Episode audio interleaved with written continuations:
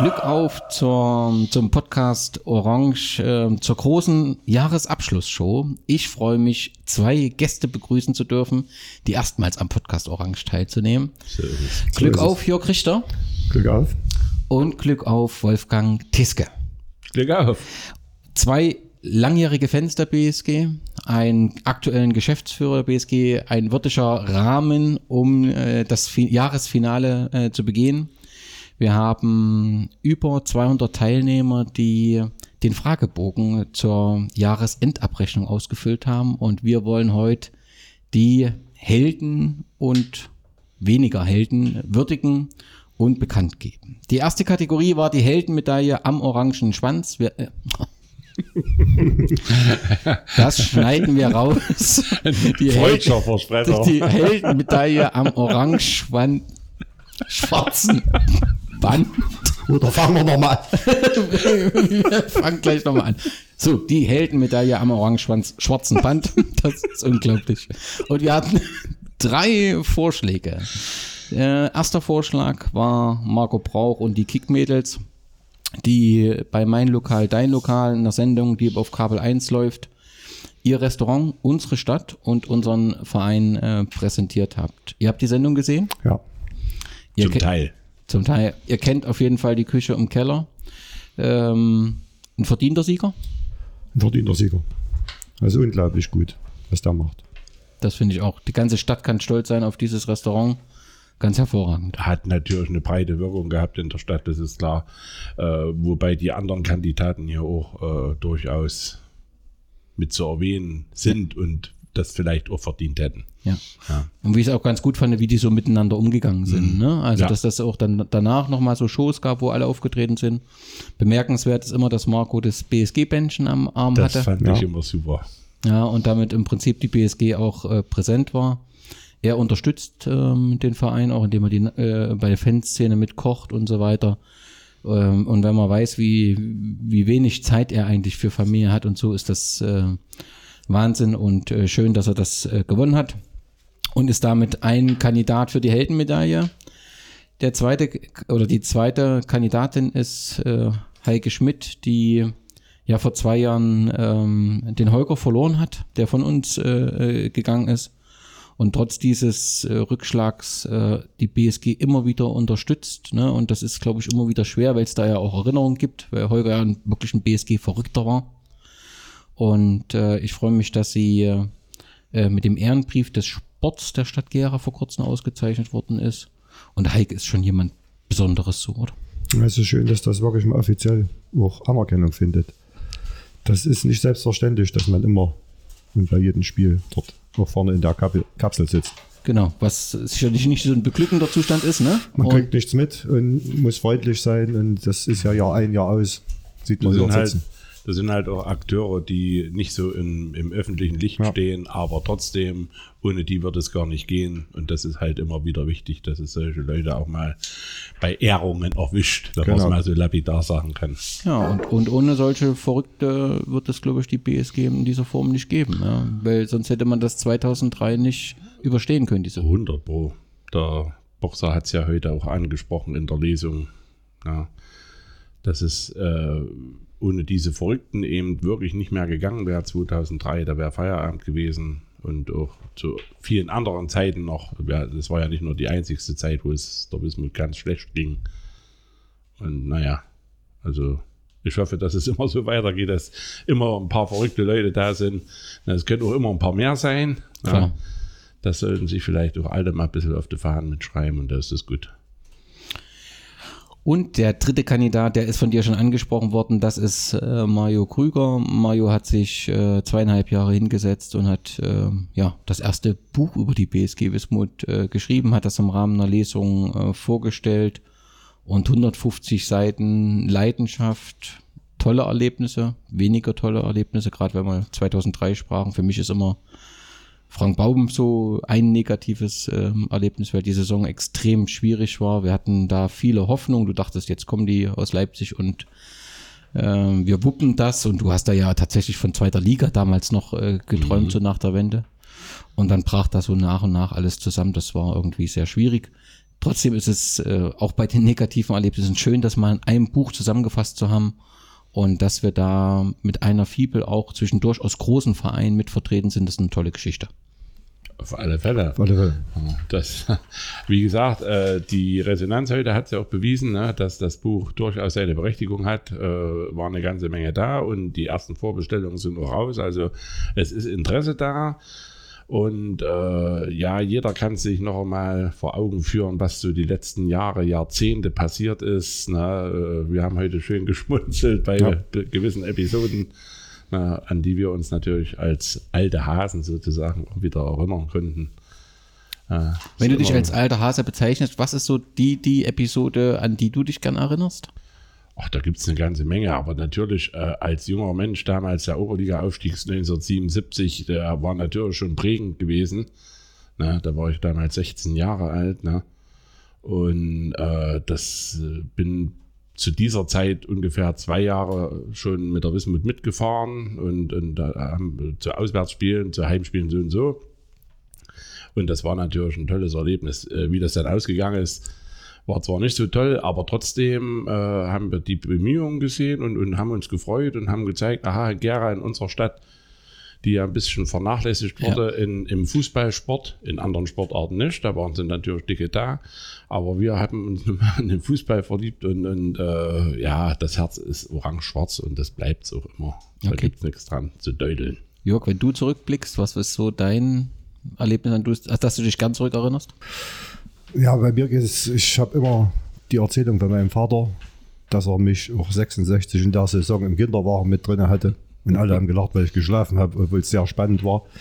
Ich war auch 77 mit bei Chemie. Ich habe das als Zwölfjähriger.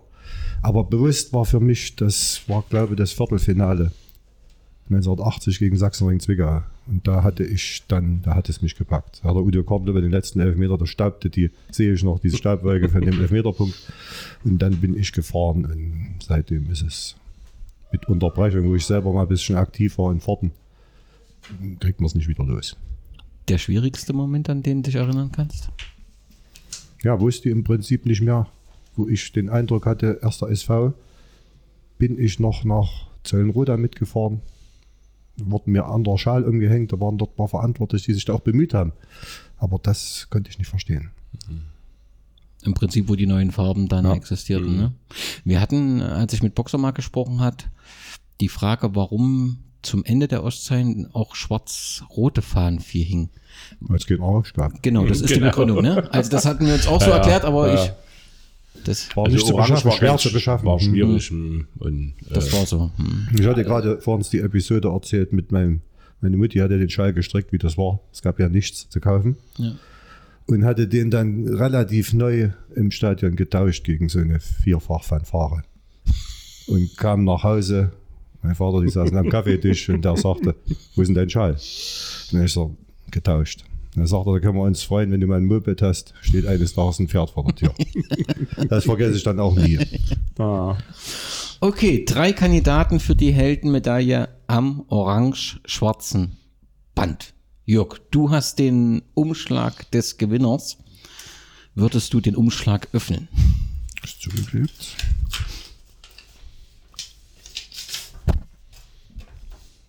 Mario Krüger, 51,7 Prozent. Genau, Mario ist gewählt worden mit 51 Prozent äh, und hat die Heldenmedaille am orange-schwarzen Band bekommen. Alle anderen zwei Kandidaten haben es genauso verdient. Letztendlich muss Ja. einer, äh, äh, ähm, hat die meisten Punkte, und das ist Mario Krüger. Ähm, tolle Arbeit, die er gemacht hat. Äh, Nochmal die äh, Fußballfibel könnt ihr beim Kulturcom äh, Verlag online bestellen. Gibt's aber auch in den Buchhandlungen in Gera. Und wenn ihr Mario ansprecht, der hat auch noch ein paar Exemplare und äh, macht gerne eine Widmung rein und wertet natürlich dieses Buch damit enorm auf. Äh, zu erwähnen wäre natürlich noch, dass der Nachwuchs da auch profitiert von den verkauften Büchern. Es geht je, Buch, je verkauftem Buch ein 50er an den Nachwuchs und bei einer 2000er Auflage hoffe ich doch, dass wir in einem Jahr 1000 Euro zusammen haben. Ne? Ja. Und das äh, durchaus darf man immer noch mal schön, dass du das erwähnst. Ähm, ich weiß, dass äh, Boxer kaum was für das Buch bekommt und dass er dann noch sagt 50 Cent an Nachwuchs. Das ist äh, ein wenig verrückt und äh, gleichzeitig schön. Ein verdienter Sieger dieser Kategorie. Finden wir auch. Die zweite Kategorie ist die goldene Luftpumpe des Jahres. So gibt's ja rund um die BSG, aber auch rund um den Fußball so ein paar Entwicklungen, die gern zur Diskussion äh, anregen. Klar hat nichts äh, mit der BSG zu tun, aber FIFA-Präsident Infantino, der ja eigentlich in die neue Zeit aufbrechen sollte, den Fußball sauberer machen sollte. Das erste, was er gemacht hat, ist die Korruption gestrichen. Das hätte man vielleicht auch von ihm erwartet, dass er das aus dem Ethikkodex äh, Kodex der FIFA allerdings macht, wo Korruption eben dann kein Strafstandbestand ist. Das sagt schon viel, dass er jetzt die Fußball-WM in Katar unbedingt auf die 48 Teilnehmer erweitern will und parallel eine Club-WM schaffen will und die Rechte der FIFA an einen externen äh, Finanzdienstleister oder Investor verkaufen will. Ja, also wenn die Spitze des Fußballs, das ist nun mal irgendwie die FIFA, sich so äh, entwickelt, dann strahlt das ja nach unten aus. Ich halte das äh, für sehr, sehr ähm, bedenklich und eine extrem schlechte Entwicklung, ähm, die dort die FIFA nimmt und würde mir manchmal wünschen, dass eben der DFB eine andere Entwicklung nimmt, beziehungsweise konsequent seine Ablehnung deutlich macht. Aber davon hört man leider überhaupt nichts. Ja, die gehören mit zu dem System. Also äh, von daher braucht man nichts anderes zu erwarten. Na, das ist halt mittlerweile zur Unterhaltungs- und Gelddruckindustrie mutiert. Und äh, ja, ich glaube auch, dass in dem Falle der, der richtige Fußball, der ehrliche Fußball, der muss neu erfunden werden, hier, äh, oder sag ich mal, äh, neu gestaltet werden. Und ich glaube nicht, dass der DFB mittlerweile ein guter Partner dafür ist. Ja. Die machen viele gute Aktionen sicherlich, aber äh, das sind meiner Meinung nach nur Alibi-Sachen. Denn im Großen und Ganzen zeigt der äh, Deutsche Fußballbund, dass er eigentlich mehr an den Sachen interessiert sind, die hier auch die FIFA betreibt. Ne? Also Geld drucken und fertig. Das braucht man nicht. Ja, ich, ich sehe noch nicht wirklich, wo die Lösung sein soll. Also, Schwierig. Hm. Also letztendlich würde es ja für eine Teilung des Systems sprechen. Das mhm. ist im Prinzip der mhm. Bereich mhm. DFL, erste bis dritte Liga, was dann Aktiengesellschaft, was weiß ich sein können. Und dann gibt es einen Cut zum mhm. Amateurfußball. Und ähm, bloß, dann kannst du ja diese Grenze nie überwinden. Ne? Dann nee. wird, ja. ja, ist ja beim Eishockey schon. Ja. In Deutschland zumindest so. Mhm ja, also ich meine, sicherlich die Zuschauerzahlen äh, sprechen eigentlich eine Sprache dafür, dass die Unter Unterhaltungsindustrie angenommen wird. Ja. Na, äh, Na gut, Leipzig. Ne? Äh, in, War ja, gestern auch nichts. Mhm. Ja, sicherlich. Äh, ist es schwierig, aber im Großen und Ganzen sind diese äh, Stadien schon in der ersten Liga und teils auch in der zweiten Liga relativ voll. Ne? Äh, teilweise sind sie sogar ausverkauft. Das stimmt schon, ne? ja, das stimmt schon. Das ist schon richtig. Es sind halt Events, ne? wie man das heute im Neudeutschen so schön sagt. Ja, aber ob das noch das ist, was, was wir eigentlich unter Fußball verstehen, äh, hm, ja, und, ist schwierig. Und du brauchst ja immer wieder als Verein jemand, äh, den du ehrenamtlich gewinnst. Und mm. wenn du mhm. dann auf der einen Seite diese Geldmaschine hast mm. und sagst dann, ja, wir können aber nichts geben, du, mm. du brauchst ja, nur eine, ja. wir brauchen dich mit Identifikation. Das ist schwierig, ne? ja. Also. Ja, auch für die, für die, die den Sport betreiben. Und man sieht ja auch teilweise Entwicklungen, wenn ich hier beim Nachwuchs manchmal so bin, wo Eltern auch dieses Gefühl vermitteln, ja, mein Junge, der muss jetzt unbedingt, oder mein Mädel, mittlerweile sind ja die Frauen ja genauso mit betroffen, äh, der muss jetzt unbedingt äh, Leistung bringen, ja. der muss da in dieses Geschäft mit rein. Da, und, ja, das widerspricht eigentlich dem Gedanken, was wir eigentlich mit, mit der Nachwuchsarbeit erreichen wollen, äh, überhaupt mit dem Fußballsport. Na.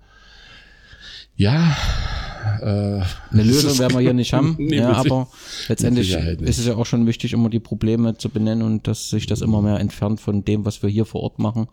Und das ist ja wichtige soziale Arbeit, die eben nicht wegbrechen darf. Ja. Ja, wen haben wir denn noch? Wir haben als Vorschlag noch den Hashtag der DFB-Kampagne mit DISM, was zusammenheißen soll. Und äh, ja, letztendlich bildlich für eine WM steht, wo sich der DFB ja, nicht von der besten Seite gezeigt hat, dass nicht nur sportlich, sondern auch drumherum, wo mehr auf die Kommunikation gesetzt wurde, als das, um was es geht, nämlich Mannschaftsgeist und so ein WM äh, zu bestehen. Jetzt so ein halbes Jahr später, selbe Trainer, selbe Situation, der Slogan, die Mannschaft soll weiter bleiben, nur nicht so intensiv kommuniziert werden. Ich weiß es nicht, ob wir dort auf einem guten Weg sind. Auf jeden Fall kann man rückblickend sagen, ist die WM 2018, zumindest aus deutscher Sicht, die WM zum Vergessen insgesamt gewesen, oder? Ja.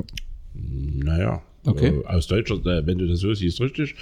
Aber äh, aus Sicht der Fans war das eigentlich eine sehr gute WM. Na, also äh, ich war ja live dabei, konnte Ja. das erleben und äh, muss sagen, also die Leute, die wir dort getroffen haben und die Organisation und alles, was dazugehört, das war schon eine tolle Geschichte. Es wurde Fußball gelebt. Äh, die Russen haben auch, äh, also die, äh, es waren teilweise, wir waren auch bei Spielen gewesen, zum Beispiel Uruguay gegen Saudi-Arabien. Das war nun kein fußballerischer Leckerbissen? Aber die haben, die haben das, äh, die haben das Fußball richtig auch gelebt. Die haben da mitgefeiert, die Russen und äh, Okay. auch die anderen, die alle mit dabei waren, sehr viele Südamerikaner. Ne? Also ich denke schon, es war ein Fest, was, äh, wo man auch sagen könnte, wie man wie man es früher halt so sagt, zur Völkerverständigung. Okay. Ja. Ich glaube, äh, die Fans, die sich dort getroffen haben, äh, die haben das alle als sehr gut empfunden. Auch die Engländer, ne, die am Anfang ja erstmal nicht gekommen sind, das war völlig ungewohnt. Ich, hab- ich kenne das ja eigentlich nicht so, weil ich öfters auch mal bei englischen Spielen bin, dass die da in Massen anreisen und selbst wenn die nicht ins Stadion kommen, dann haben die draußen irgendwo äh, beim, bei den sogenannten äh, na hier, Public Viewing. Public Viewings, genau. Na, ich war mal in Nürnberg gewesen, wo die, wo die WM in Deutschland war. Da waren 30.000 drau- außerhalb des Spielfelds, also äh, auf, in dem Gelände gewesen, in dem Public Viewing, äh, Viewing Gelände. Und im Stadion waren es vielleicht dann 15.000 oder so. Ne? Also Okay. das war schon Wahnsinn. Ne? Und äh, ja, die sind dann auch, nachdem sie über die Medien mitgekriegt haben, äh, also die Medien an an und für sich waren ja gegen die russische WM. Ne? Und äh, das, das hat auch die Fans beeinflusst. Die sind erst am Anfang nicht gekommen, als die aber dann durch ihre eigenen Fans erfahren haben, ne, dass, also die, die dort waren, die haben gesagt, ey Leute, kommt her hier, das ist total geil hier. Und dann sind die auch hin. Ne? Und das war schon bemerkenswert. Ja, gut, ich meine, dass es natürlich ähm, so eine WM auch zu kritischen Berichten äh, führt, ist ja auch richtig. Also es, letztendlich liegt der Fokus ja auf dem Land, auf dem Positiven, wie eben auch dem Negativen. Und wenn du so beschreibst, dass du eben vor Ort, das, also das hat man ja schon gehört, dass äh, f- vor Ort, also das eine gut organisierte äh, äh, WM war. Rein den Blick auf, auf die deutsche Mannschaft, da hatte ich so das Gefühl, ja, wie du es eigentlich auch schon rund um den Fußball beschreibst, so die Kommunikation war im Vordergrund, der Fußball rückte so ein bisschen nach hinten, gerade um die deutsche Nationalmannschaft. Und das zeigt irgendwie dieser Hashtag auch, der so fürchterlich ist, ja, und der so ein bisschen das, die WM abrundet. Welchen Vorschlag haben wir noch? Wir haben noch Uli Hoeneß als Vorschlag, der äh, 2018 aus ja, aus meiner Sicht kein gutes Jahr hat, insbesondere dann, wenn er halt die Medien äh, kritisiert, nicht so über Spieler so negativ zu berichten, um wenige Minuten später Juan Bernat heftig zu kritisieren. Ich glaube, das Jahr 2018 ist das Anfang vom Ende von Uli Hoeneß ähm, und bedauere halt auch, dass er sein eigenes Denkmal damit letztendlich in der Art und Weise beschädigt. Du guckst skeptisch, du siehst es nicht so, Wolfgang? Ja, ich sehe es nicht ganz so eng. ja. Ich meine, Emotionen müssen raus und der Uli äh, ist schon immer ein emotionaler Typ gewesen. Das hat er schon oft bewiesen. Ja, das sollte man vielleicht auch nicht ganz so. Äh, Es liegen dann sicherlich dann auch mal die, die Nerven ein bisschen blank und äh, im Nachhinein wird er sich da selber sagen, oh Mensch, da hätte ich mich da eigentlich ein bisschen. Aber ich finde, Emotionen müssen raus und äh, ob die nun jedem gefallen, ja, ich finde es nicht so schlimm.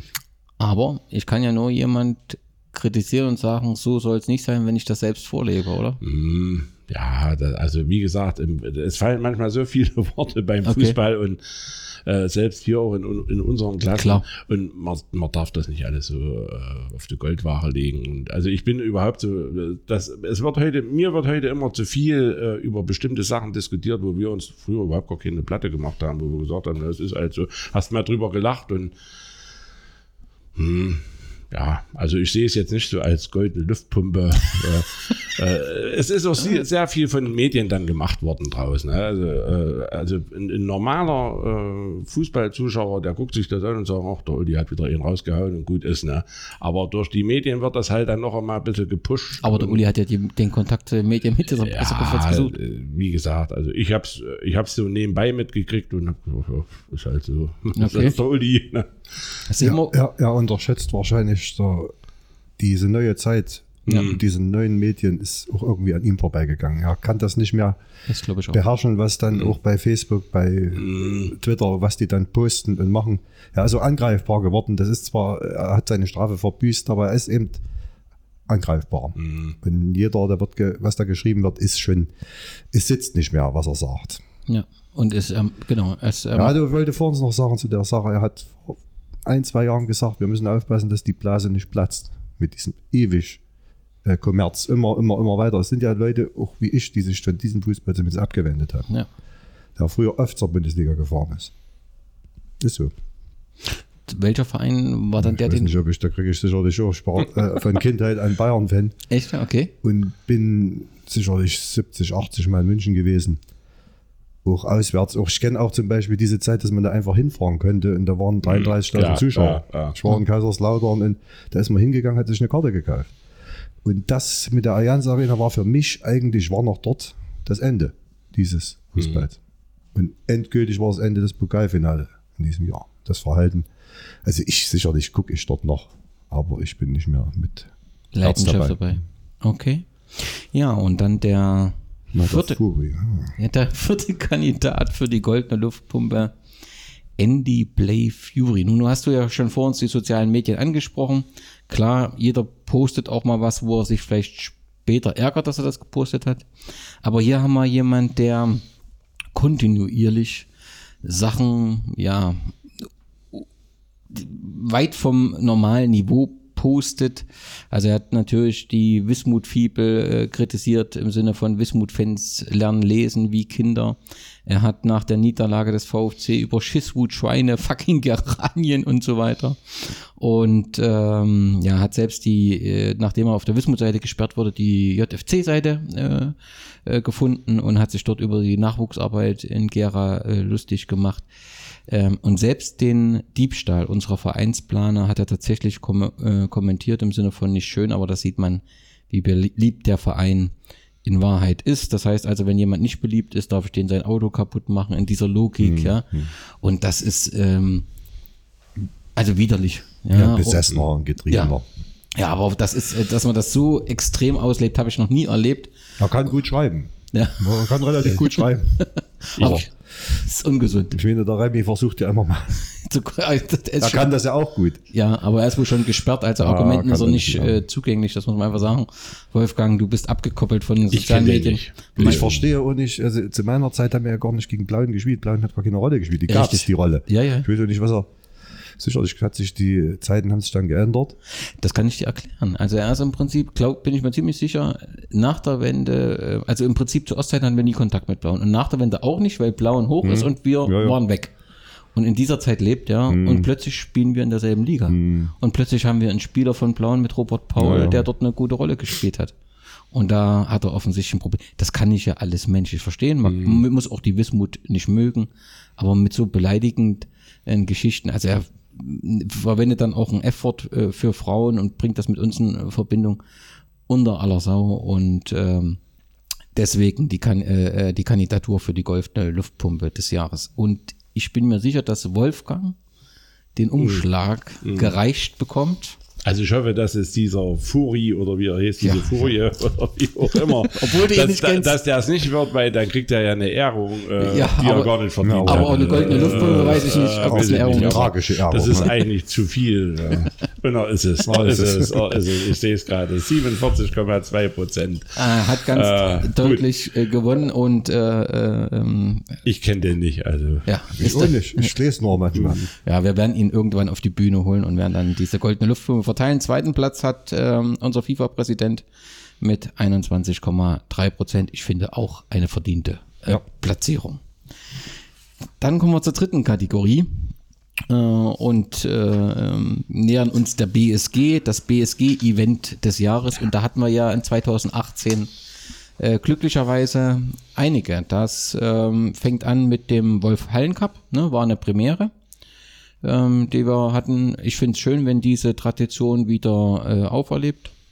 Man muss halt immer besser beim Teilnehmerfeld gucken, dass das spannend ist. Wir sind da ja auch in, in Konkurrenz grundsätzlich, aber schön, dass wir wieder diesen Wismut Hallen Cup haben und dass wir mit Wolf einen Sponsor haben, der das auch unterstützt. Dann hatten wir das Pokal-Halbfinale in Saalfeld, ähm, wo wir wirklich auch mit einer guten Anzahl, ich weiß gar nicht, 300, 400, 400. dort waren und ja, also dann eben auch feiern konnten im, im Nachgang. Ich finde, es war äh, toll organisiert von den Gastgebern. Gab es ja noch diese Terminverschiebung, wo es ein bisschen Ärger gab. Dann waren die auch sehr aufgeregt, weil die dann in der Nacht vorher irgendwas Verbuddeltes gefunden hatten, wo sie Angst hatten. Aber grundsätzlich perfektes Wetter, perfektes Stadion. Also es war ein gelungener Pokaltag, oder? Ja. Ja, für die alten Leute gab es wenig Sitzgelegenheiten. ja. Die, die große Hitze. Stimmt, stimmt, ja. Aber so der Fanmarsch auch zum Stadion hin und es war Ja, Aufregung dabei. Und es war nicht selbstverständlich, dass, das ein, dass du das gewinnst. Ne? Das kann, Nee, nee, nee. Das war auch kein überlegtes Spiel. Unsere waren aufgeregt. genau. Weil alle wussten, sie wussten, äh, na klar gewinnen wir das, aber du musst ja spielen. Hm. Ja. Und die waren richtig giftig und So wie man sein muss, ne? Ja. So wie wir äh, im Prinzip vorher ja, gegen, wie wir gegen Nordhausen spielen. Genau. Hm? Ja. Ja, was hatten wir dann noch? Wir hatten eine fantastische Stadioneröffnung mit dem Testspiel gegen Dynamo Dresden mit 2183, was weiß ich, Zuschauern. Alles friedlich, das Stadion mal richtig voll. In, ähm, wir gehen sogar in Führung. Ja. Äh, perfekte Organisation, wie ich das finde. Also wir haben nicht jeden Tag hier 2200 Leute und das hat reibung, also aus meiner Sicht, was ich mitbekommen habe, reibungslos äh, äh, funktioniert. Das war einfach äh, äh, Werbung für den äh, Gera Fußball und ein, ein, ein toller Eindruck.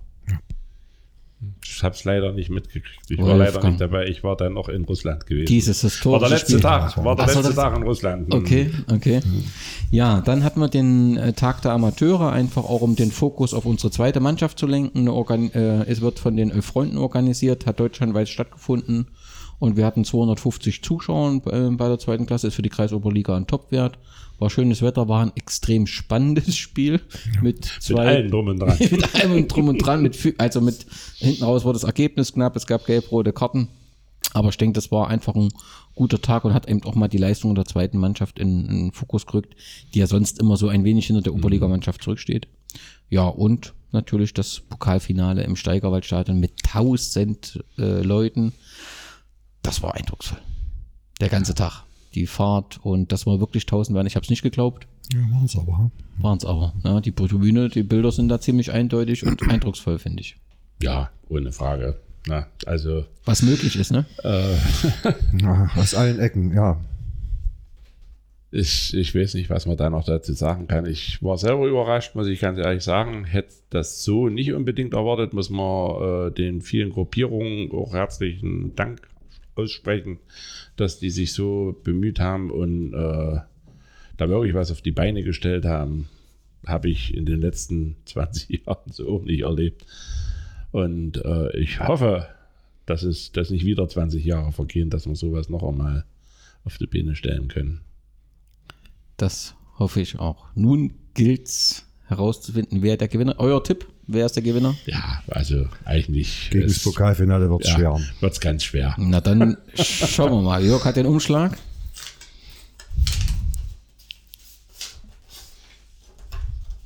Pokalfinale. 52, knapp 53 Prozent. 53 Ja, hätte ich Prozent. bald sogar noch ein bisschen mehr erwartet, aber trotzdem äh, toll. Ne? Ja. Aber äh, wie du hast vorhin schon erwähnt, es gab eine Menge anderer äh, guter Events, ne? aber Pokalfinale ist nun mal, das steht außer Frage, Ja. das Ding gewesen. Das war es ohne Frage des Jahres 2018. Was mich etwas überrascht hat, auf dem zweiten Platz war der Tag der Amateure mit 20 äh, ähm, Prozent und äh, die Stadioneröffnung dann auf Platz 3. Aber das zeigt ja auch, dass so ein kleiner Event, dass das für einen Verein gut einfach, wir müssen immer wieder solche Events schaffen. Ne? Und das müssen wir immer wieder beachten. Ja, neben dem BSG-Event des Jahres wurde auch der BSG-Moment des Jahres. Also was war der emotionalste Gänsehautmoment im Jahr 2018 ähm, gesucht? Da gab es insgesamt sechs Vorschläge. Ähm, der erste äh, Vorschlag war aus der letzten Saison 2017-18. Der 2 zu 1 Siegtreffer von äh, unserem Captain Florian Schubert, ähm, der dann zum Sieg geführt hat gegen den späteren Aufsteiger des Bischofswerder e.V. Hintergrund war einfach, dass diese Rückrunde absolut eindrucksvoll ist. Und ganz ehrlich, wer hat von euch wirklich geglaubt, dass wir nach neun Punkten das Ding noch rumreißen und dieses Jahr in der Oberliga spielen? Und das fällt bisschen, das kritisiert manchmal auch Frank Müller und da hat er, glaube ich, auch recht, aber das, wir haben es ja gerade gesagt, das Pokalfinale war halt so emotional, das fällt ein bisschen ab. Und, und, und gehört eigentlich, das war eine Top-Leistung, auch ein bisschen Glück dabei, ne, also das, aber wenn du das Spiel gegen Inter, ne, Also ich glaube, dass, der, dass die Mitgliederversammlung war vor dem Spiel gegen Inter. ja, Und dass ich ja vorgekommen mit dem Carsten Hensel gesprochen. Ich war eigentlich, das konnte ich nicht glauben. Und dann hat der Frank und der Volker, dann saß die Mannschaft am Dresden und sie ist dann verabschiedet worden. Ich hätte da keine Hoffnung. Weil ich schon sagte, es geht ja gegen Inter schon schief. Weil das war beeindruckend, ja, die Rückrunde. das muss man schon sagen. Und das war, Hinten raus haben wir ein bisschen gezittert, aber da waren Spiele dabei, also Hut ab. Mhm. Also äh, ich habe das ja so empfunden als, als Fan oder als Außenstehender, der jetzt nicht in der Mannschaft selber mitspielt, hast du ja immer ein bisschen Hoffnung ja, äh, und sagst, naja, vielleicht und äh, so ein bisschen das Schönreden. Na, äh, und dann dieses Spiel gegen Inter Leipzig, das fand ich, äh, und, und da habe ich dann auch wieder Hoffnung gehabt. Da habe ich gesehen, guck mal, die können und die wollen. Und das war ja das, diese, diese Bissigkeit in dem Spiel. Ne? Das war wichtig und ich denke mal, das war dann auch ausschlaggebend. Und wenn die englischen Wochen nicht gekommen wären durch die Witterung, hätten wir das souveräner noch gespielt. Und dann Ja. war ja dann irgendwo auch die Kraft weg. Ja, die waren Ich kaputt. denke, das hätten die noch eher klar gemacht. Ja. Und dass du eben dann den Staffelsieger, der jetzt ja auch in der Regionalliga auch eine ordentliche Rolle spielt, Mhm. schon Aufsteiger, dann besiegst, das ist halt schon was Besonderes. Was hatten wir noch? Wir hatten die SG Nachwuchsarbeit ist im Rahmen des Pokalfinales äh, ausgezeichnet worden mit dem TV Gütesiegel. Das steht einfach nur für eine tolle Nachwuchsarbeit. Wir haben so, wenn du dir überlegst, wie wird 2003 ein Verein mit elf Sportlern, vielleicht zwölf, und einem nicht mal Trainer, der nicht trainieren durfte mit Udo Korn. Und jetzt sind wir ein Verein, der hat eine Nachwuchsakademie mit allen Altersklassen. Dann ist das einfach eine tolle Arbeit, die in der Zwischenzeit passiert ist und auch die im, im Nachwuchs passiert. Und äh, das ist eben da auch nochmal mit dem Gütesiegel ähm, äh, ausgezeichnet worden. Man kann da nur André Fischer, äh, unserem Nachwuchsleiter äh, Diedel danken und allen Trainern, wie sie sich hier ja im Zeichen unseres Logos engagieren und unter der SG, das ist einfach toll. das ist nicht hoch genug anzurechnen, muss man wirklich so sagen. Na, weil äh, jeder, der selber schon mal sich mit Fußball äh, beschäftigt hat, als Übungsleiter oder als Betreuer, der weiß, gerade bei Kindern, das ist nicht immer einfach. Na, und äh, muss man wirklich sagen, diese Aufbauarbeit, die sie hier geleistet haben, Hut ab. Was haben wir noch? Ein bisschen was Aktuelles. Das sind die, das 2 zu 2 im Georg Schwarz Sportpark, also die Tore von Jeko Jakobow und Chris Söllner und der entsprechende Jubel am Zaun. Einfach weil gegen Chemie haben wir eigentlich immer verloren. Ja. Und Wie jetzt gegen war, Blauen. Ja, wie gegen Blauen. Und dann waren wir so nah äh, dran. Das war schon sehr emotional auch so am Zaun. Das war ein besonderer Museen. Natürlich auch in diesem besonderen Stadion, das muss man einfach sagen. Äh, genauso bei Blauen. Also das ist der Vorschlag auch Jäger wieder mit seinem 3 zu 1, wo er dann am Zaun gejubelt hat und wir dann endlich auch mal in Blauen mit 3 zu 1 gewonnen haben und damit Andy Play Fury völlig eskalierte. Ja, ja. Ähm, ein Vorschlag ist ähm, UFTA äh, vor der Siegerehrung beim Pokalfinale.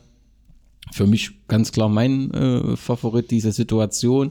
Erstens diese Lautstärke, dieses Warten aller Beteiligten, die Siegerehrung endlich durchführen zu müssen und alle Die müssen, Nervosität der Beteiligten, also der alle, Verantwortlichen. alle müssen uns tausend ertragen. Ja. Fantastischer. äh, äh, Aber das hat dann leider sicherlich zu den anderen äh, Vorfällen geführt. Mit, ja.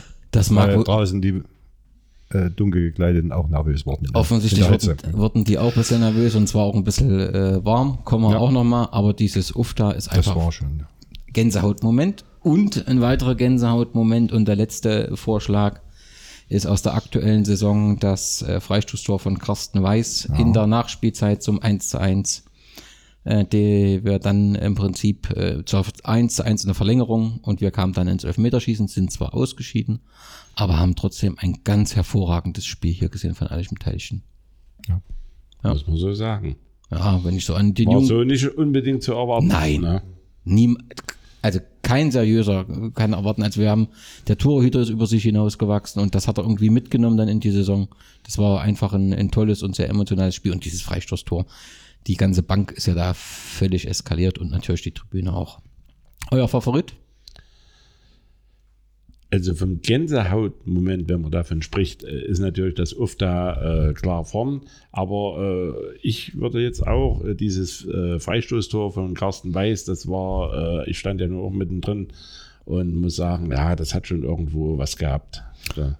Dann, du hast den Umschlag. Ich habe den Umschlag, da wollen wir mal reingucken. Hört ihr es? Ja, wer geht auf? Oh, guck an hier. Freistoßtor von Carsten Weiß. Ne? Also 39,3 Prozent. Genau, und direkt, Ja, direkt dahinter mit 38,2 das UFTA Ja, vom ich Pokalfinale. Dann lachen wir ja richtig hier. Genau, das sind die beiden Momente äh, des BSG-Jahres. Ja, dann haben wir als nächste Kategorie haben wir immer im Podcast das Respekting des Jahres. Da geht es nicht nur so um die BSG, sondern auch alles, also sowohl um die BSG als auch was so drumherum in Thüringen und auch woanders passiert. Hier haben wir relativ viele Kandidaten. Bisschen was haben wir schon besprochen. Also die, die Rede vom äh, Vereinsmitglied Johannes Bachmann auf der Jahreshauptversammlung des FC Bayern München hat vielleicht nicht direkt was mit uns zu tun, aber ich fand es halt schon wichtig, dass dort ein Vereinsmitglied gesagt hat, das ist nicht ihr Stadion. Ne? Also ich habe Respekt vor ihrer Leistung, aber dürfen Sie nicht vergessen, es ist das Stadion des Vereins und der Verein und seine Mitglieder bestimmen. Und ich finde das gerade in der aktuellen 50 plus 1 Debatte, das darf man nicht vergessen. Also dass äh, unser Leben demokratisch organisiert ist und da gehört der Fußball eben auch dazu. Ja. Ähm, was haben wir dann noch? Wir haben die Torjägerkrone von Marcel Hartmann, der in der Oberligasaison, Kreisoberligasaison 2017 Torjäger wurde und natürlich in der zweiten Mannschaft ein ganz wichtiger, ähm, ja, ganz wichtiger Spieler ist, der jetzt erstmal für sechs Ja. Spiele gesperrt ist, aber hoffentlich danach sein Team wieder äh, unterstützen kann. Zweite Mannschaft in der Kreisoberliga, kann man zufrieden sein, so wie sich die Mannschaft entwickelt. Da gibt's immer so Unterschiede. Die ein Remy sagt immer, letztendlich ist der Platz egal. Wichtig ist, die sind in der Kreisoberliga und entwickeln den Nachwuchs. Natürlich sagen die Spieler und auch der Trainer, wir haben einen gewissen Anspruch. Also sicherlich muss eine zweite Mannschaft äh, als Reserve sozusagen für die erste Mannschaft äh, oder sollte dafür dienlich sein. Ne? Äh, ich glaube, da fehlt noch ein bisschen was. Ne? Äh, wir müssen ja sagen, wir sind ja äh, verdiente Spieler, die hier das, äh, die Mannschaft mit am Leben erhalten haben. Wieder Marcel Hartmann, wieder Fitzer, äh, der Ronny und so. Ne? Also sind schon einige. Äh, ja, da soll das, aber äh, dieses ganze äh, Konstrukt sollte man vielleicht noch einmal überdenken und da noch einmal ein bisschen mehr Augenmerk drauf legen. Okay. Ja, also finde ich. Ja. Okay. Auf jeden Fall Marcel Hartmann, Torjägerkrone Krone, äh, äh, gewonnen und, und spielt dort eben äh, ähm, einen tollen äh, Fußball, aber eben auch einen emotionalen mit allen Konsequenzen. Ja, Aber deswegen haben wir ihn ja auch geschätzt. So immer, ja. Ich hatte immer gehofft, dass er vielleicht doch wieder in die Oberliga-Mannschaft kommt. Nicht nur du, nicht das nur du. viele. Das ist Ja. irgendwo so ein Typ, den man in vielen Spielen brauchen kann. Genau. Auch wenn da sicherlich dann ein Risiko mitschwingt. Kann man nicht aus seiner Haut. Aber ein toller Fußballer ist es. Genau, genau. Ja, was gibt's noch für Vorschläge? Das, was wir schon besprochen haben, der Oberliga-Klassenerhalt. Äh, trotzdem 15. Tabellenplatz mit 9 Punkten nach der Hinrunde. Unglaublich, was wir für eine komfortable Situation in dieser Saison haben, ne? Und trotzdem Es bist ist du auch nicht weit. gell? genau, bist du trotzdem nicht richtig weg, Immer ne? eng. Ist immer eng halt auch durch die äh, ja, vielen Abstiegsplätze. Und wir haben die ehrenamtliche Arbeit unserer Vereinsspitzen mit äh, Volker Fiedler und Frank Neuhaus. Ja, ohne ehrenamtliches Engagement äh, funktioniert Verein nicht. Die beiden haben sich seit 2014 dem Verein verschrieben, machen das mit einer großen äh, äh, Leidenschaft. Und wir wissen ja auch, wie die Situation 2014 war. Es ist ja nicht so, dass hier eine Schlange stand und sagte, ich stehe äh, zur Verfügung. Und ähm, der Thüringen Fußballverband hat das mit der Ehrennadel in Silber beim Spiel gegen Dresden gewürdigt. Ja, und ich finde, das gehört auch hier gewürdigt. Das ist eine tolle Arbeit, die die beiden machen. Definitiv. Mit allen Emotionen, die dazu ge- gehören. Ja, und dann gibt's noch äh, so ein paar andere äh, Vorschläge. Die Wismut-Szene, ja, lag so ein bisschen am Boden. Das muss man schon äh, äh, sagen. Und äh, so ein bisschen die Nachwehen der Ultras-Auflösung.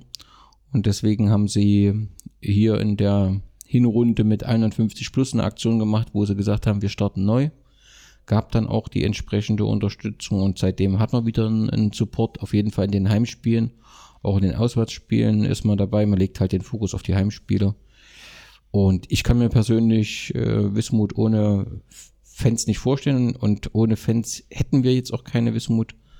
Umso wichtiger finde ich das Signal, dass man sich dort wieder zusammenrafft und, und versucht, das zu organisieren und dass auch, ja, diejenigen, die schon lange in der Fanszene sind, da den Hut aufgesetzt haben, gesagt, wir retten das Ding jetzt und bringen das voran. Das halte ich für sehr wichtig. Ja. Ja, ich finde es halt schade, dass überhaupt so eine äh, Situation entstanden ist, äh, weil wir haben es ja vor, vor uns in der Buchlesung auch mitgekriegt. Ne? Also die Fans haben ja einen entscheidenden Anteil mit, dass es überhaupt weitergegangen ist. Sie haben sich damals sehr, sehr bemüht im Zusammenhang mit den paar Leuten, die den Vorstand noch gemacht haben. Also ja. äh, und deshalb finde ich es ein bisschen schade. Und es sind ja zum größten Teil heute immer noch die alten Hasen, wenn man es mal so in Anführungsstrichen nimmt, mit dabei.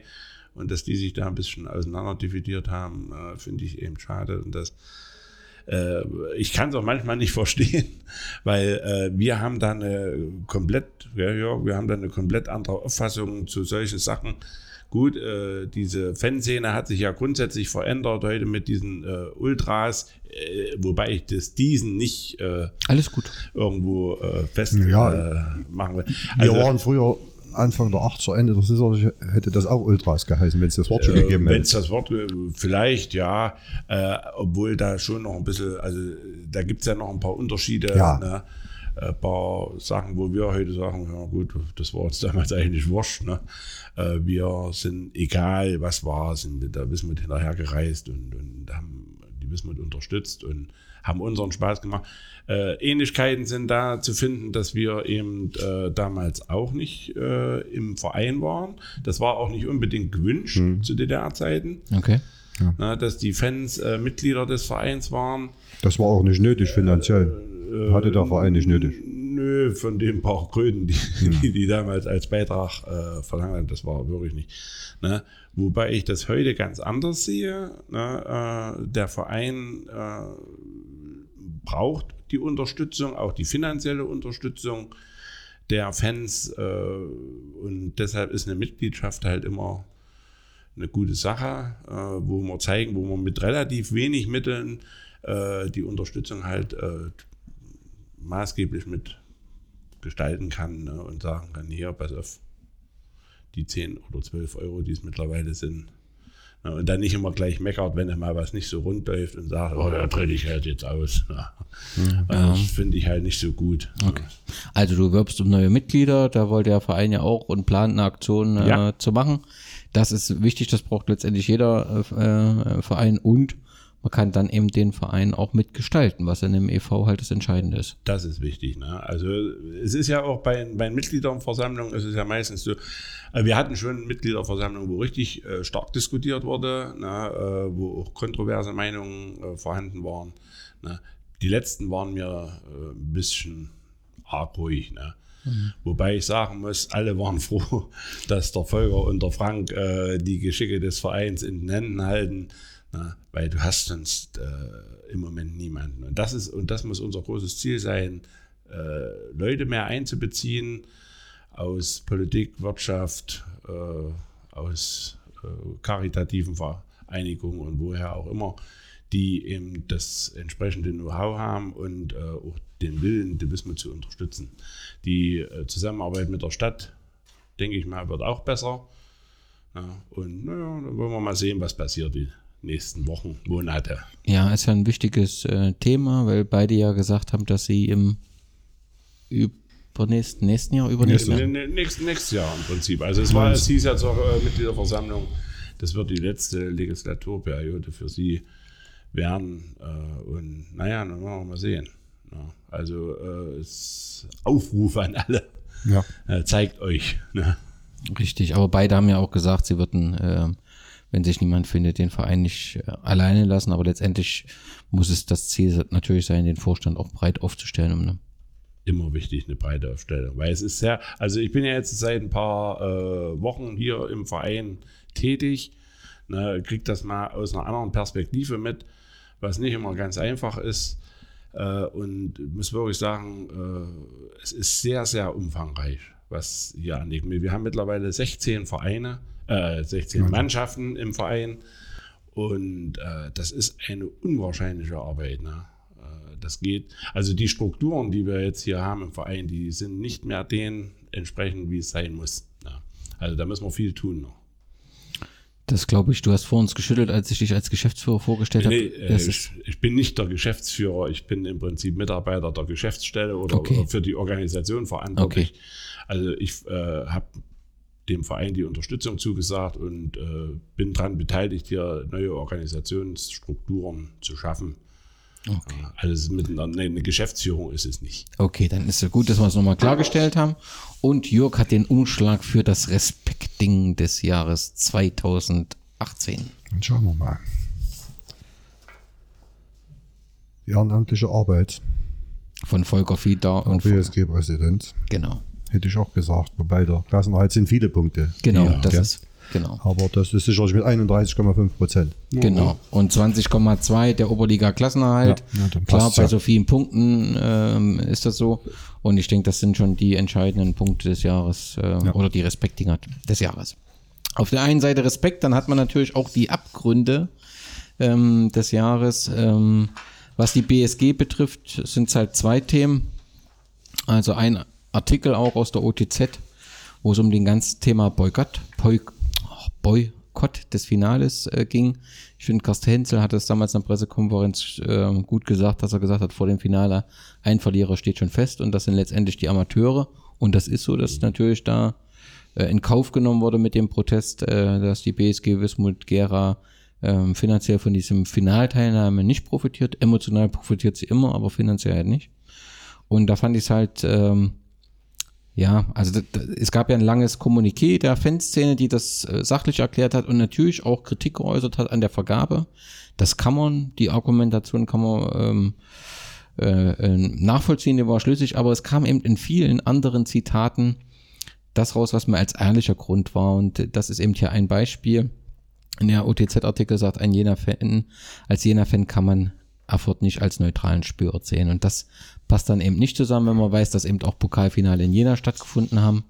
Und das zeigt eigentlich, lässt vermuten, was der eigentliche Hintergrund in dem Boykott war. Und da hat man eben im Kauf genommen, dass die Amateure geschädigt werden. Deswegen ist das ähm, ja so ein Abgrund des Jahres oder ein würdiger Kandidat dieser Boykott oder diese Begründung. Dieser der Amateure ist ja in Thüringen sowieso so ein Begriff. In manchen Bundesländern klappt das ja, dass auch Kreisoberligisten in den DFB-Pokal vielleicht erreichen können.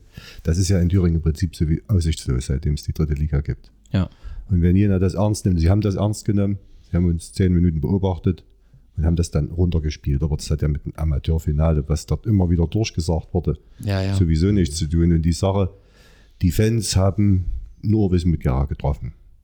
Und das äh, Muss ich man eben auch so. Sympathie für Jena und das ist natürlich seitdem.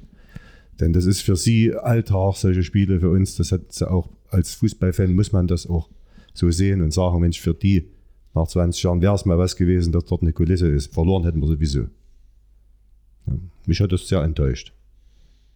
Teilen wir die Auffassung. Du bist da entspannter, Wolfgang, oder? Mhm. Äh, ja, entspannter. Ja, gut, äh, wir hätten es ja sowieso nicht verhindern können.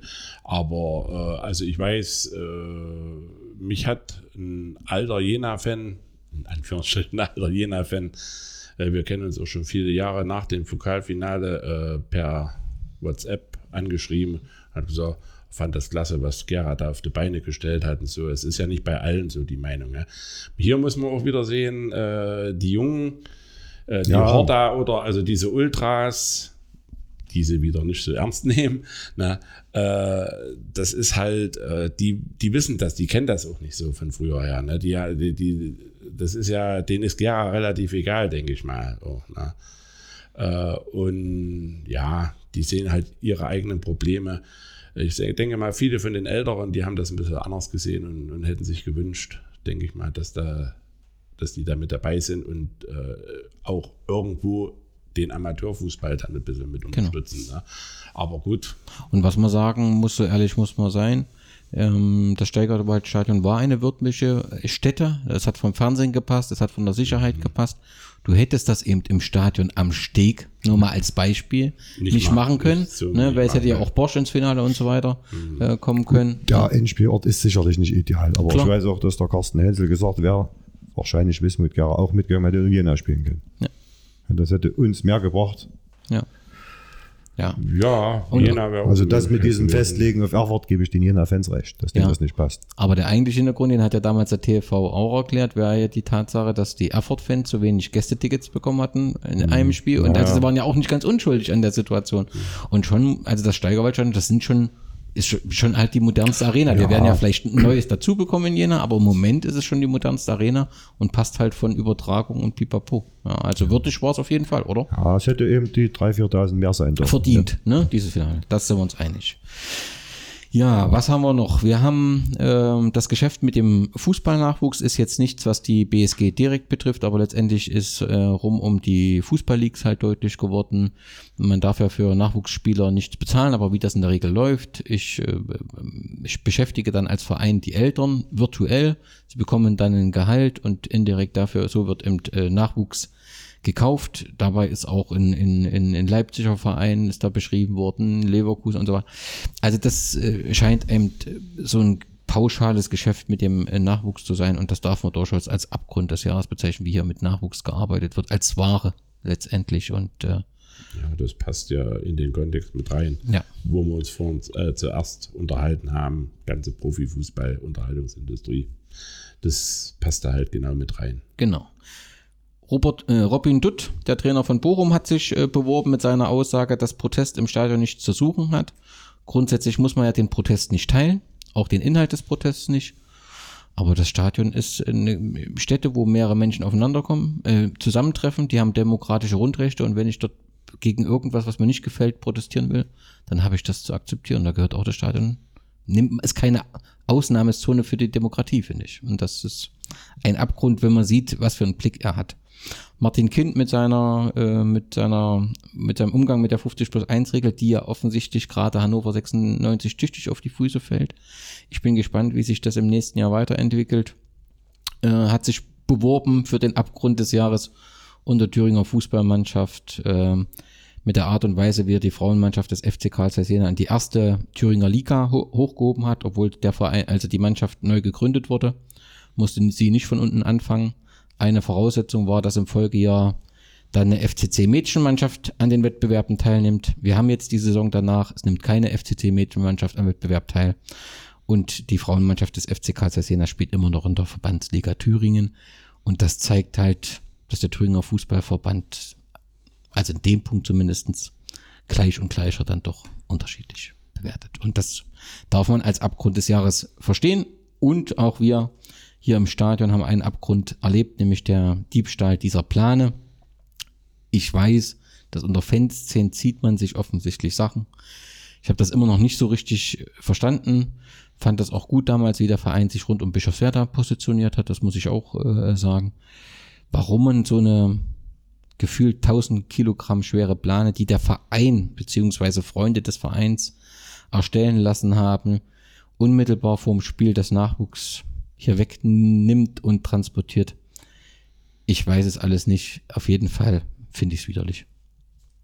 Ja, ohne Frage. Also das ist, äh, ich glaube, da wird auch gar nicht groß drüber nachgedacht. Das sind halt solche äh, Gedankengänge, die wir nicht nachvollziehen können.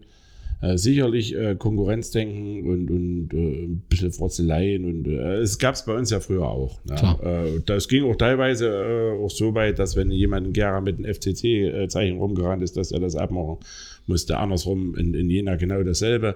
Ne? Aber das hat sich alles im, im Rahmen gehalten und da wurde der Verein im Prinzip nicht geschädigt. Also das ist zwischen den Fans so ein bisschen passiert. Aber das ist ja heute ist das teilweise ja so, wo man sagt, uh, was wollen die eigentlich? Ne? Ja. Das ist manchmal nicht mehr nachvollziehbar. Ja. Das sind die Kandidaten für den Abgrund des Jahres. Jörg, du hast den Umschlag. Nee, der Wolfgang. Hm? Abgründe tatsächlich. Du holst zum Doppelschlag aus. Ja. Diebstahl der BSG-Plane. 48,3 Prozent. Das Ah ja, klar. war ziemlich War zu erwarten, ja. war zu erwarten. Und auf dem zweiten Platz mit 26 Prozent die Begründung als Jena-Fan kann man in Erfurt, kann man Erfurt nicht als neutralen Spielort sehen. Die nächste Kategorie, der beste Gastgeber des Jahres. Hier haben sich vier, vier äh, Organisatoren beworben. Das war die Verantwortlichen des FC Saalfeld, hat man schon besprochen, für eine wirklich gute Organisation. Wenn du dir überlegst, Landesklassevertreter, die Karten, das hat alles funktioniert, dass wir ja die Karten bekommen haben mit dem Druck. Stadionheft, Organisation, Catering vor Ort, die Kommunikation vorher, die mussten wegen dem äh, äh, Wetter das äh, Ding verschieben. Ich finde, das haben die ganz hervorragend gemacht, auch vom Design. Da, also das ist immer ganz schön, wenn sich auch so jemand präsentieren kann und deswegen ist der Pokalwettbewerb auch so ein schöner Wettbewerb. Das ist tolle Arbeit, was in Saalfeld passiert, finde ich. Das kann man, nachdem wir es mal so persönlich kennenlernen, durchaus feststellen. Unbedingt. Also ich fand das auch äh, sehr gut. Na, die haben sich da richtig gut präsentiert und äh, auch als Gastgeber auch präsentiert. Ne? Also ich habe mich da relativ wohl gefühlt und bis auf die fehlenden Sitzplätze. ja, aber ansonsten äh, war das wirklich eine gelungene Sache, muss Ja. man wirklich so sagen. Und, äh, der FC Saalfeld hat ja auch nicht jeden Tag äh, oder jede Woche sowas. Ne? Und da muss man sagen, sehr rührig und top gut gemacht. Genau. Das wäre auch ein Spiel geworden wie hier gegen Dynamo Dresden, wenn sie diese hohen Sicherheitsstandards nicht eingelegt hätten. Ja, meiner Meinung nach wären noch ein paar mehr Zuschauer gekommen und du hättest dich hinsetzen können. Wahrscheinlich, ja. Ja. Aber das ist eben heute so. Ich weiß nicht, ob er da Angst hatte wegen Jena oder was oder kann keine auch Ahnung. sein. Ja. Ja, gut, ich meine. Es war äh, super gemacht. Also wie gesagt, es war sehr warm. Ein paar Leute hätten sich, selbst da waren ja Bürgermeisterkandidat, das war noch vor der Wahl, da wurde ja alles versucht. Ja, man kann den, ich denke mal, man kann den Saalfeldern da gar keinen Vorwurf machen. Die haben ja nicht, wie Nee. ich es ja schon erwähnt habe, nicht jeden Tag sowas. Und da wird von, äh, Seiten, von Seiten der Sicherheitskräfte schon ein bisschen Druck gemacht worden Klar. sein, die dann gesagt haben, naja, hier. Und äh, wenn die Erfahrung halt ganz einfach fehlt, dann sagst du, dann nickst du halt bestimmte Sachen dann einfach ab. Äh, wenn die ganz einfach nach ihrem Gefühl hätten, Denke ich. das auch, machen ja. können, ich glaube, Ja. dann wäre es noch eine Nummer besser geworden. Ja, Aber trotzdem, äh, rundum war Alles geklappt. gewesen. Ich glaube, nur am Vorabend hatten sie ein ungutes Gefühl, Ja. als sie im Ja, Sandkasten da ja, irgendwie das Geschenk entdeckt hatten. Dann hat sich noch qualifiziert oder ist nominiert worden als bester Gastgeber die Verantwortlichen des Ludwigsfelder FC, die in diesem Jahr äh, beide auf einer Tribüne waren, war doch top, oder? War ich nicht mit. waren wir beide nicht mit. War der beide Aber nicht mit. wir haben es äh, Gesehen über, oder die, gehört. über die Medien, über das Facebook gesehen und auch von unseren Fans uns erzählen lassen. Also tolle Geschichte. Ne? Und dass sie so entspannt umgehen und ne, unter dem Dach muss auch ordentlich Stimmung gewesen sein. Ich habe immer nur, haben wir auch im Podcast besprochen, an den Neutralen gedacht, der einfach einen ruhigen Abend haben wollte. Der ist von links und rechts, äh, wie hat Remy gesagt, Schallmeilen-Contest. Aber so ist doch schön, wenn so entspannt damit umgegangen wird. Klappt ja in vielen Stadien mittlerweile. Genau. Also in Thüringen ist ja immer ein bisschen mehr Stress. Aufregung. Hm. Ist ja auch in Eilenburg entspannt, in Bernburg. Ja. ja. Ähm, dann natürlich unsere Geschäftsstelle, die, wie schon erwähnt, diese Stadioneröffnung mit 2200 äh, Zuschauern organisiert hat und damit ein hervorragender Gastgeber für so viele Fußballverrückte war. Und die Organisation des Hallenmasters in Krem, da zieht ja offensichtlich Fanszene, Mannschaft jedes Jahr aufs Neue äh, hin, also fühlt man sich wohl. Und die Berichte sind ja legendär von der Nachtparty dort, die offensichtlich für viel Begeisterung sorgt. Der beste Gastgeber des Jahres, den Umschlag hat Der Wolfgang. Wolfgang. Warte, warte, du machst, glaube ich, den falschen auf. Oh, oh, oh, oh, oh, oh, oh. Jetzt müssen wir. Jetzt, ich hatte zwei in der Hand, ja. Gut, dann wollen wir mal schauen. Was sagst du, Jörg? Geschäftsstelle. Ja, Ja, aber es ist Geschäftsstelle Saison Eröffnung gegen Dynamo Dresden 39,3 Prozent. Also Genau. Da muss man einfach nochmal Dank sagen an alle, die da beteiligt waren und, und diese Saisonauftakt ermöglicht haben. Das war auf jeden Fall ein Highlight des Jahres. Die letzten beiden Kategorien unserer Jahresendabrechnung geht rund um die Presse und die Medien. Nominiert für den Preis der Medienheldin hat sich äh, MDR mit Sport im Osten. Die haben eine Dokumentation unvergessene Vereine aufgelegt mit vielen interessanten Geschichten. Hat angefangen mit Motor Suhl, Stahl Riesa und äh, Chemie Buna Skupa, Die sind alle auch online noch nachzuvollziehen. Sind wunderbare Geschichten, wunderbare Erinnerungen. Auch Motorsul hat ja, ja. Äh, DDR-Oberliga so kurz vor der Wende irgend unseren Rekord geknackt. Die genau. haben uns einfach ja. den Rekord weggenommen.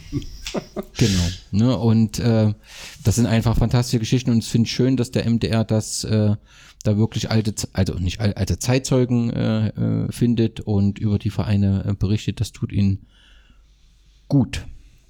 Der zweite Kategorie ist ähm, Spiegel NDR, das Recherchenetzwerk für die Football Leagues. Da gibt es ja unterschiedliche Meinungen dazu. Ich halte es ähm, äh, für wichtig, dass diese Arbeit geleistet wurde. Klar wussten wir, dass solche Gedanken äh, um die Superliga gibt. Trotzdem ist es äh, erst durch diese Recherchen nochmal deutlich geworden, wie weit das schon fortgeschritten ist. Auch das Geschäft mit dem Nachwuchs. Es gibt natürlich eine Diskussion, die höre ich immer wieder.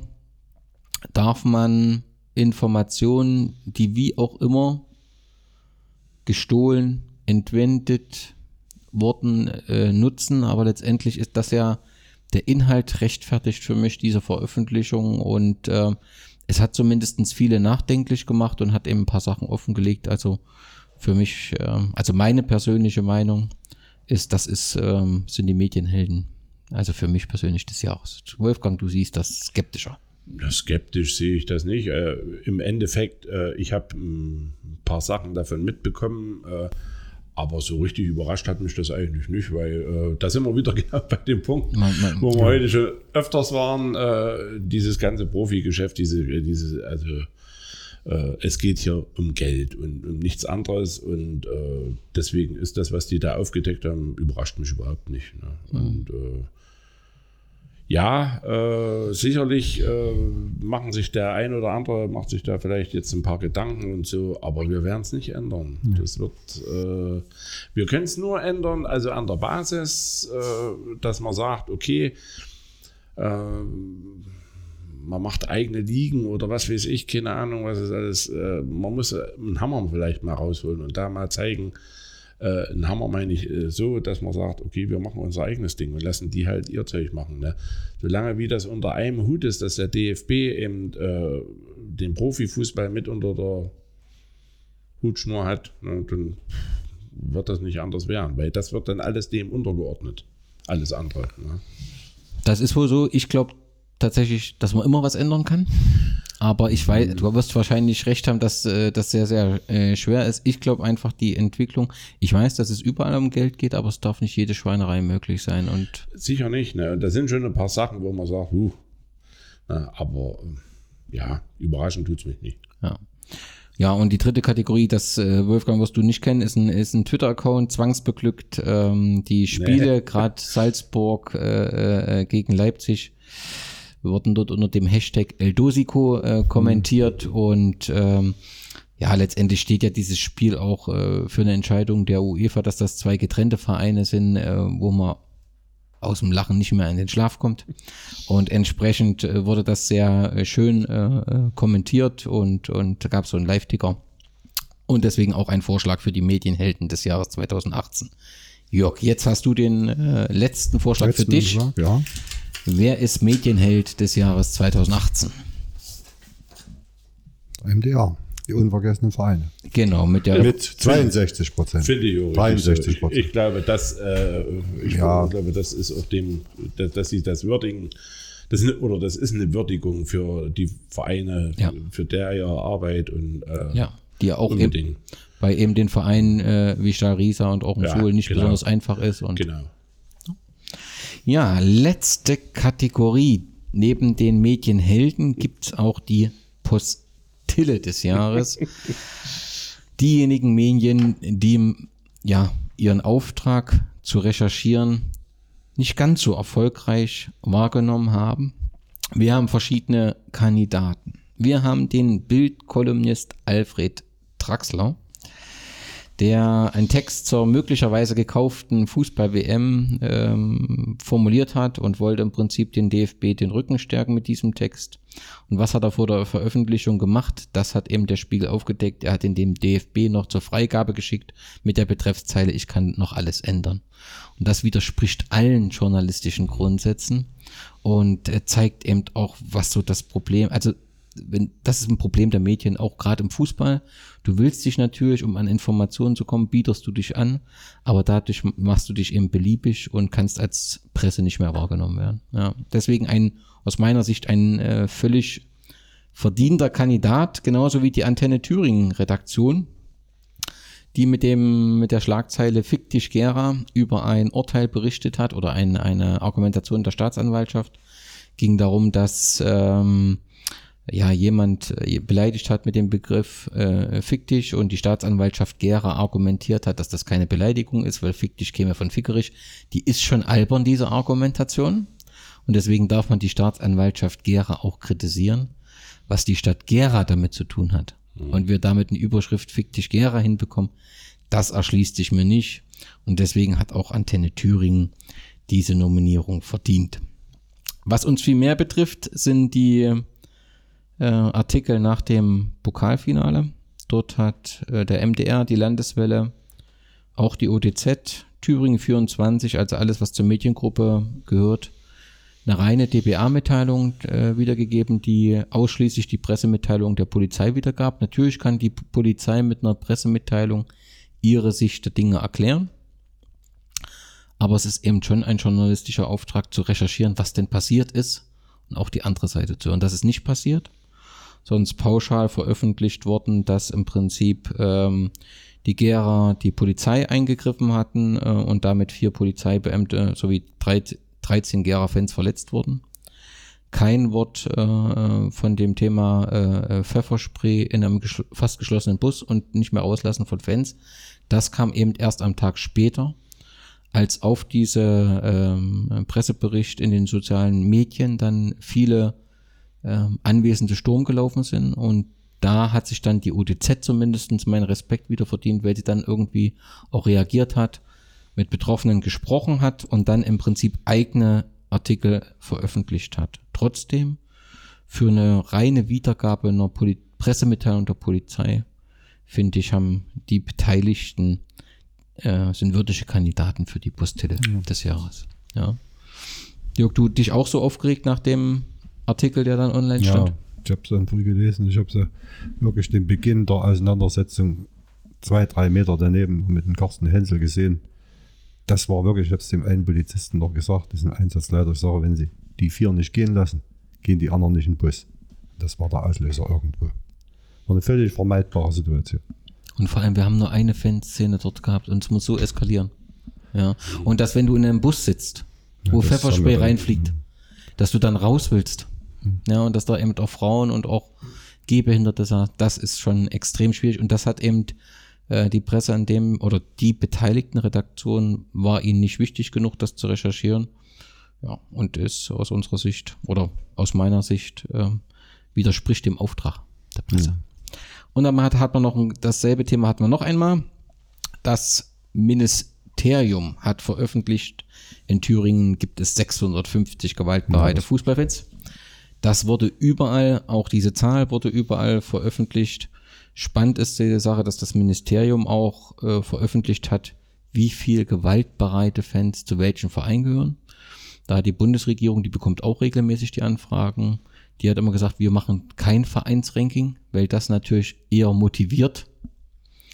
Die Thüringer haben gesagt, ach, ist uns doch egal. und haben das dann entsprechend aufgelistet und hatten dann, was weiß ich, 320 äh, Fans Kategorie B, C äh, bei Rot-Weiß Erfurt, bei Jena 250 und uns sowie Meuselwitz und Nordhausen haben sie eine zweistellige Zahl von polizeilich bekannten Gewalttätern ähm, zugeschrieben. Niemand hat hinterfragt, sondern auch das ist eins zu eins äh, abgedruckt worden. Ähm, ich habe dann immer mal beim Innenministerium nachgefragt, wo die Zahl herbekommt. Da war das auf die Fragen das Innenministerium sehr ruhig. Ähm, denn es gibt eine Differenz zu den Zahlen bei der Gewalttäter-Sportdatei. Da sind für Thüringen 360 Einträge. Ne? Und das passt zu diesen 650 nicht zusammen. Also ist doch die Frage, ich muss doch als Presse die, das Interesse haben, wo kommt denn die Zahl her? Es gibt glücklicherweise Abgeordnete im Landtag. Das ist hier der Herr Tittes von der Partei Die Linke, auch diesen Widerspruch festgestellt haben und nachgefragt haben. Und er hat im im September diesen Jahres dann eine Antwort bekommen, wo die Zahl herkommt, weil er eben auch den Widerspruch aufgedeckt hat. Und das Ministerium erklärt, ähm, dass ähm, innerhalb der Polizei ein Austausch stattfindet über relevante Fangruppierungen und die Anzahl der Mitglieder. Das heißt, die 650 ist geschätzt. Es gibt keine belegbaren Zahlen, es ist eine geschätzte Zahl. Und wenn ich einfach mal so eine Zahl schätze, da wäre doch töricht, wenn die Presse das abdruckt, ohne diese Zahl zu hinterfragen. Und hier funktioniert das einfach so. Es wird nicht mal gesagt, schätzt das Ministerium, sondern die Überschrift ist, es gibt 650 gewaltbereite Fans in Thüringen. Und deswegen ist dies für mich eine völlig verdiente Nominierung für die Kategorie Pustille des Jahres. Jemand andere Meinung? Ja, Nein. Ja, das sind die entscheidenden Nominierungen zur letzten Kategorie. Da, da wollen wir mal öffnen. Äh, ja, wieder obligatorische Frage. Das ist ein bisschen schwierig jetzt. ne? Ja, Das ist schwierig. Ja, Ich würde das, letzte vielleicht nehmen. das ist diese Die Mediengeschichte. Zahl, die Zahl der Gewalttäter. Ja, äh, nee, äh, Polizeieinsatz Ja, nach Finale äh, betrifft uns halt am es meisten. wird ja am meisten betrifft, ist genau. klar, logischerweise das vorne mit 42,7 Prozent, also ein ziemlich eindeutiges Ergebnis. genau. Ja, ich war da auch sehr überrascht, weil ich fand, ich bin ein bisschen, wir sind ein Bus früher gefahren. Wir haben das gar nicht so mitgekriegt. Wir haben das erst im Nachhinein äh, gecheckt, äh, als wir dann schon unterwegs waren. Haben äh, auch also ein paar Berichte gehört von Leuten, also die keiner Gruppierung irgendwo angehören, sondern die einfach nur mit äh, seit Jahren wieder mal beim Fußball waren und, Ja. und wirklich erschrocken waren, dass es äh, sowas überhaupt äh, gibt. Na, die gesagt haben, sag mal, die haben doch eine völlige Meise, was da abgegangen, äh, mit, vor allem mit einer gewissen Brutalität. Na, und äh, ja, Umso und, und, und dass ich das dann gelesen habe in der Zeitung, dass die das dann halt so äh, wirklich ohne zu hinterfragen einfach so abgenommen, wo ich gesagt habe, das stimmt doch einfach nicht, na, so wie das hier steht. Auch wenn das eine Mitteilung der Polizei ist. Aber wenn, so ist es wahrscheinlich, die Polizei hat immer recht und wenn die Medien das so Ja. sehen und weitergeben, dann ist es, ja, Dann haben sie ihre Aufgabe nicht verstanden. so ist es. Na. Und das ist auch nicht notwendig, weil die ODZ hat ja gezeigt, es wäre einfach gewesen, mal jemand Beteiligten zu fragen. Man muss ja nicht äh, schreiben, dass alles richtig gelaufen ist, aber man, man, Ohne Frage. Äh, also wir hatten uns ja das da, damit erklärt, dass eben äh, diese äh, Pyrotechnik, die da abgefeuert worden ist, wo ja auch eine äh, Beschädigung des Stadions äh, stattgefunden hat, na, und die natürlich wissen wollten, wer das war, was sie ja ganz klar festgestellt haben, ohne da, da hätten sie nichts, das hätten sie im Nachhinein alles machen können. Die hatten Videoaufnahmen, alles. äh, super. Na, also das, da hätte gar keine Eskalation stattfinden müssen. Ne? Die hätten sie im Nachhinein hätten sie die be, äh, belangen können. Ne? Äh, Das, die szenekundischen Polizisten, die wissen, wer das ist und so weiter. Also äh, der Sicherheitsbeamte äh, oder unser Sicherheitsmann hat gesagt, man konnte die Bartstöppeln auf dem Klar. im Gesicht sehen. Also es war überhaupt nicht notwendig, da irgendwie jemanden rauszuziehen. Ja, und dann na, festzuhalten. Und festzuhalten und. Aber da könnten wir die ganze Nacht diskutieren. Vor Mhm. allem, die müssten ja dann Betroffene noch. Ich sag, ich habe es gesehen, dann muss, ist unser Bus abgefahren, aber Mhm. es war, und ich habe auch einen Bekannten, der ohne Wissenbekleidung raus ist, mit den Polizisten scherzen wollte. Lange, da waren wir noch bei Mhm. unserem Hof da. Und hat mir äh, Tage später gesagt, die waren aber aggressiv draußen. Hat Mhm. halt einen Spaß gemacht wegen der Hitze und seinem Bier. Ja, Und die haben schon gewartet. Und irgendwo kam es dann noch so rüber. Also ich habe da ein Video gesehen, wo ein Mädel, ein junges Mädel über die Bahngleise gezerrt worden Mhm. ist. Also da- dann frage ich mich, was soll das? Ja. Und, äh, Also hier- und, und, ich, und ich sage mal, die ODZ oder, oder überhaupt die Medien allgemein hätten das auch sehen können. Und ich bin mir sicher, die gucken in die sozialen Netzwerke auch rein. Sicherlich äh, sind, äh, gibt es äh, heutzutage wird immer über Fake-Videos und alles gesprochen. Aber da Das waren kein- einfach da, zu viele. Hm. Da, da, da war kein Fake oder sowas dabei. Genau. Das war ganz einfach so. Ja. Und Umso besser ist ja, dass zumindest die ODZ äh, dann eben nochmal Ja. recherchiert hat, aber grundsätzlich ähm, muss es möglich sein, dass auch Medien gegenüber einer Pressemitteilung, einer reinen Pressemitteilung der Polizei zumindest kritisch sind ja, und das prüfen und dann im Prinzip einen passenden Artikel verfassen. Damit sind wir durch mit den Preisen. Nun haben wir ja Weihnachtszeit. Wenn ja drei Wünsche frei hättet für den Verein, Stadt und äh, äh, äh, den Fußball, welche drei Wünsche würdet ihr dem Weihnachtsmann, der Weihnachtsfrau stellen, Wolfgang? Ja, der erste Wunsch wäre, dass wir noch enger zusammenrücken, dass wir äh, im Prinzip das, was wir bis jetzt am Guten erreicht haben, was wir aufgebaut haben, bewahren und erweitern können, äh, dass äh, wir die Zusammenarbeit mit zum Beispiel mit der Stadt verbessern können, dass wir die Zusammenarbeit mit anderen Vereinen, äh, dass wir hier in Gera, das ist ja schon immer mein Anliegen, ne, äh, mehr zusammenrücken, auch innerhalb der Vereine, ne, untereinander unter den Vereinen. Ne. Das wäre äh, mir sehr wichtig, ja. Und äh, drittens würde ich sagen, naja, äh, dass es sportlich halt auch ein bisschen aufwärts geht, dass wir viele schöne Stunden noch haben äh, und uns freuen können am Fußball. Ne? Ja, was soll ich da sonst noch weiter sagen? Also das. Okay. Ja, das hat er einfach gemacht. Müsste ich mich eigentlich anschließen. Sicherlich kann man sich auch anschließen. Wäre es schön, wenn ja die Zusammenarbeit in der Stadt, dass sich auch der Verein auf finanziell soliden Füßen steht, dass sich Sponsoren finden, dass sich mehr Ehrenamtliche finden, dass sich natürlich auch Leute, wie wir sie jetzt haben, finden aus der Wirtschaft oder aus der Politik, die vielleicht Verantwortung übernehmen. Und der eine oder andere Zuschauer mehr kommt. Immer ja. das als zweites und vielleicht den wichtig. Traum, dass man vielleicht doch irgendwo eine bedeutende Rolle spielt. Vielleicht wird alles umstrukturiert, das liegt ja auch in der Luft.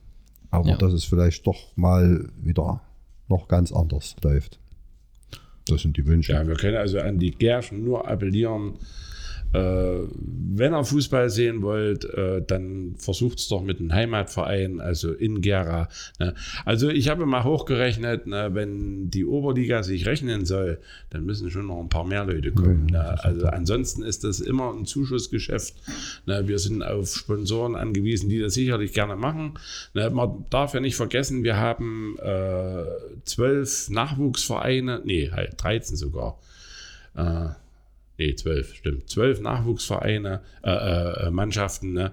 die äh, haben alle irgendwann mal das Ziel, wenn sie älter sind oder die meisten davon auch mal in einer Mannschaft von Erwachsenen zu spielen ne, und da ihre Leistung zu zeigen. Ne. Also das, das, muss ja auch das Ziel im Endeffekt sein. Ne. Und da wäre es natürlich gut, wenn das noch ein bisschen mehr honoriert werden würde. Ne. Da kannst du auch wieder die ganze Nacht drüber diskutieren. Ja, das ist. Über also die Zuschauer. Denn, denn gerade in Halle habe ich jetzt auch mal kurz gepostet, die hatten jetzt glaube ich 39 Zuschauer. Aber wie gesagt, das ist ein anderer Abend. Mhm. Das machen wir dann im neuen Jahr, besprechen wir das nochmal. Ich darf mich erstmal ganz herzlich bei euch bedanken für die Zeit, äh, die ihr euch genommen habt zu unserer Jahresrechnung war, Jahresabrechnung. Es war mir eine große Freude. Ich will nochmal allen danken, die sich hier im Verein engagieren, damit dieser Verein ähm, am, sein Geschäft erledigen kann, am Leben ist. Es, es sind immer wieder viele Emotionen, aber es ist immer wieder wunderbar, hier am Steg zu sein. Und äh, Dank gilt auch allen Sportlerinnen und Sportlern bei der BSG. Ähm, es gilt allen Trainern äh, der Dank für ihr Engagement. Ich freue mich auf ein spannendes Jahr mit der ein oder anderen Luftpumpe, vielleicht auch mit dem ein oder anderen Helden, den wir erleben äh, äh werden. Äh, Freue mich auf äh, spannende Ereignisse. Euch hören. Äh, vielen Dank fürs Zuhören. Eine schöne Weihnachtszeit. Etwas Ruhe, vielleicht auch etwas Zeit für die BSG Fußballfibel zum Lesen ist auf jeden Fall ein, ein spannendes Buch und bleibt der BSG gewogen. Glück auf. Glück auf.